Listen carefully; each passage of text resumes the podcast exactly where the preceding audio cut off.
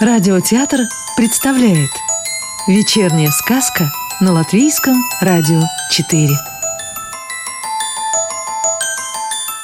А сегодня слушаем продолжение сказки Мирдзе Клявы «Пестрое лето» Тайна попадает в верные руки.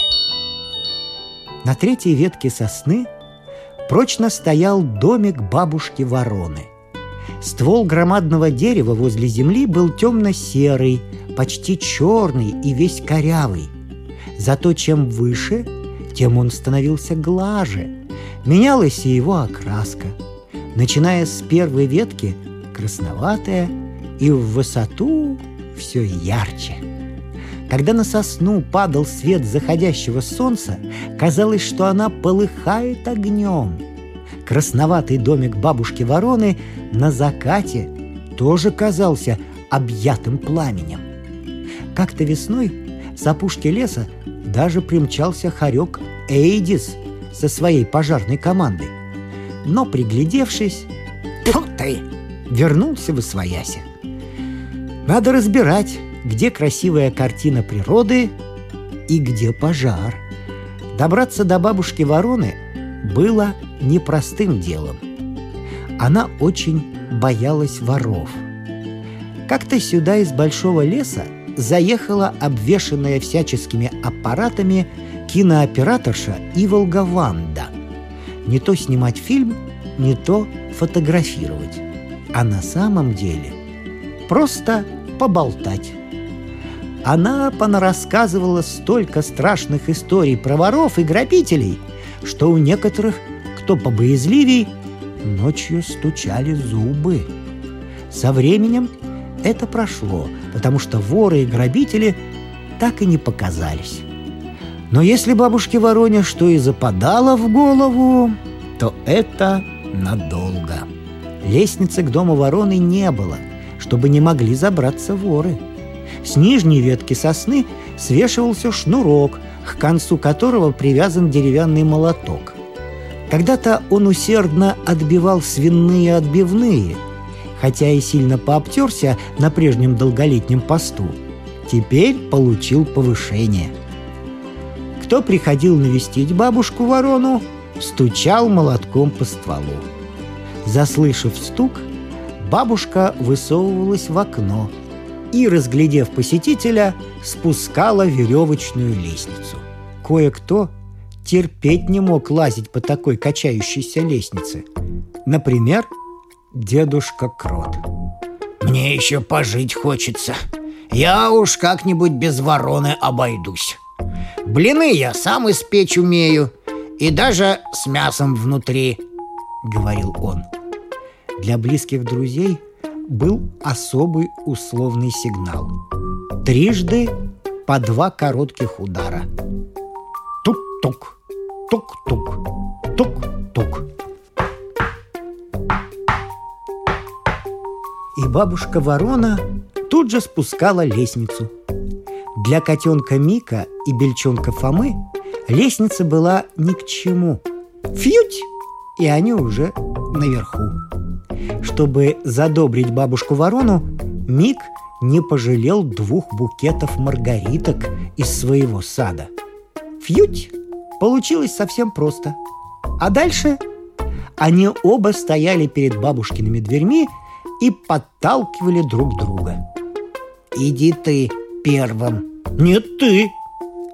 Неизвестно, долго ли это продолжалось бы, если бы на шум и возню не вышла хозяйка. «А, это вы! Заходите!»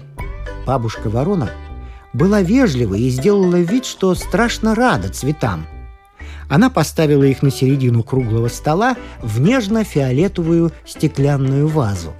Потом достала из буфета ярко-синее стеклянное блюдечко, полное коричневого печенья из овсяных хлопьев.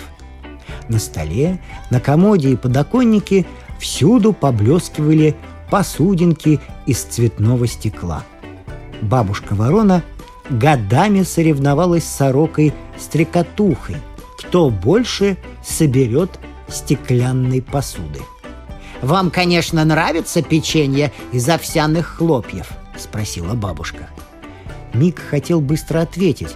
«Спасибо, на этот раз что-то не хочется». Но его опередил Фома. «Мик его очень любит!» В считанные минуты Фома изгрыз большую часть угощения, а Мик все мусолил одну и ту же печенюшку. Он с удивлением смотрел на Фому и думал, что за радость жевать этот овес. Ой, угостила бы молочком, что ли. Бабушка Ворона позволила гостям подкрепиться и с нетерпением ждала, что будет дальше. Не для того же явились эти сорванцы, чтобы принести ей маргаритки, которых, кстати, у Мика не так уж много – чтобы время шло быстрее, бабушка взялась за носок, который штопала уже вторую неделю, но дошла только до половины пятки. Фома подумал, что правила приличия не позволяют съедать все угощение, и поэтому, отвернувшись от блюдца с печеньем, произнес «Хорошая погода сегодня!» «Да-да, только с утра вроде гром ворчал», — прибавил Мик. Долгое молчание. «Ну, что расскажут гости дорогие?» «Кар!» — спросила бабушка. Уж очень ей хотелось узнать настоящую причину посещения.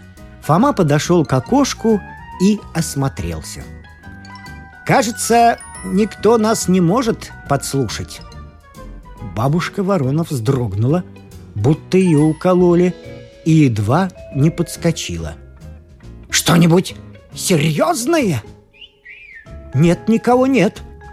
Можете кар смело рассказывать.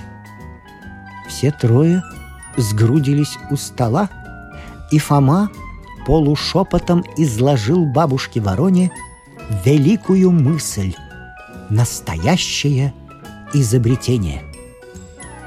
Прощаясь, Фома еще раз напомнил. «Только никому ни слова!» ни полсловечка. Кар! Не беспокойся, у меня твоя новость сохранится надежно, как деньги в банке, заверила его бабушка.